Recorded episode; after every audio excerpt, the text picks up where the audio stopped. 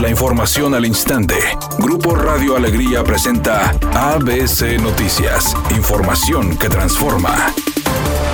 El secretario general de Gobierno Manuel González informó que el Estado tomará el control de la policía de Dr. Cos por 90 días, tras el asesinato de su titular Francisco Leonides Cruz y a través de su cuenta de Facebook detalló que ya se notificó al alcalde por lo que se está llevando a cabo el pase de revista y posteriormente se darán las instrucciones de las acciones operativas a realizar.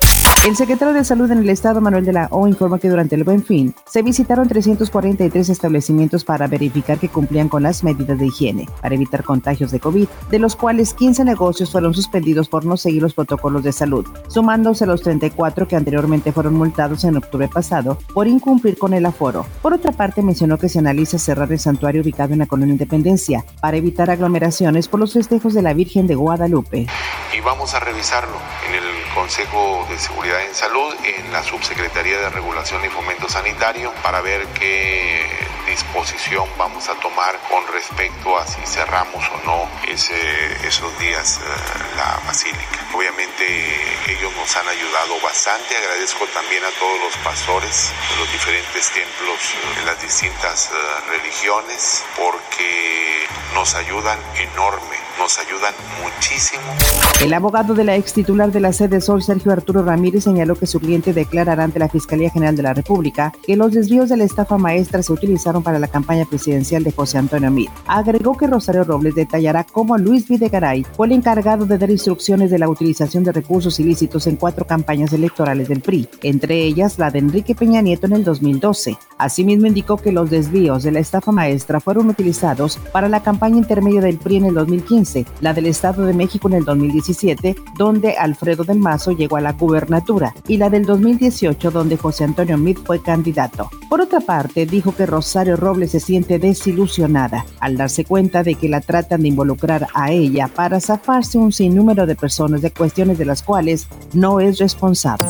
Editorial ABC. El gobierno de Jaime Rodríguez busca aumentar el año próximo el gasto de la Comisión Estatal Electoral 183% pretende asignarle 1.250 millones de pesos, que es más o menos lo que el Estado transfirió este año a los municipios. La pregunta es por qué tanto dinero para la comisión electoral. Está bien que el año próximo son las elecciones y que éstas se dificultarán tal vez debido a la pandemia, pero tanto. En cambio, a los municipios el Estado quiere aplicarles una tijera de 500 millones de pesos, dándoles 40% menos transferencias el próximo año. Hay algo que no hace sentido en esta ecuación.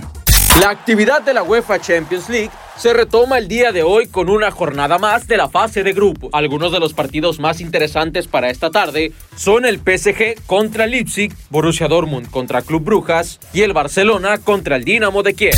Alejandra Guzmán y Laura León, la tesorito, encabezan los nuevos miembros del elenco de la segunda temporada de la serie El Juego de las Llaves, protagonizada por Maite Perroni y Sebastián Zurita. La producción, que forma parte de la oferta de Amazon Prime Video y pantalla, contará además con la participación del actor chileno Cristian de la Fuente y las mexicanas Michelle Rodríguez y Bárbara López, quienes se dieron a conocer en producciones como Ron Coyote Ron y Desenfrenadas. Tráfico pesado en varios puntos del área metropolitana. Uno de ellos se presenta sobre la avenida Eloy Cavazos en el municipio de Guadalupe, desde la calle Mármol hasta su cruce con la avenida Maestro Israel Cavazos. Los vehículos circulan a 20 kilómetros por hora, tenga paciencia. Otro punto que tiene complicaciones viales a esta hora de la tarde en el mismo municipio es sobre la avenida Azteca. El tráfico se debe a un choque que está tapando un carril de circulación. Tenga precaución. En el primer cuadro del municipio de Monterrey, sobre la avenida Juárez, se encuentran largas filas de automovilistas en dirección de norte a sur. Recuerde siempre utilizar el cinturón de seguridad y respetar los señalamientos viales.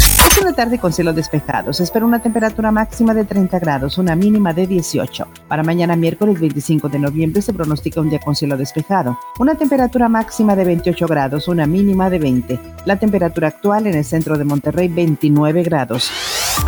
ABC Noticias, información que transforma.